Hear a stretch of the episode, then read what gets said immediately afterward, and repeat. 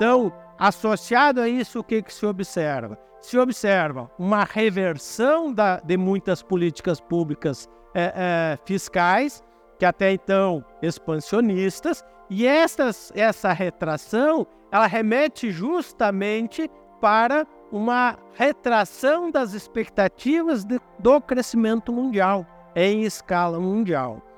Quando nós falamos em taxa de juros, por exemplo, nós podemos, olhando para o gráfico é, é, que nós temos aqui, o que, é que nós observamos?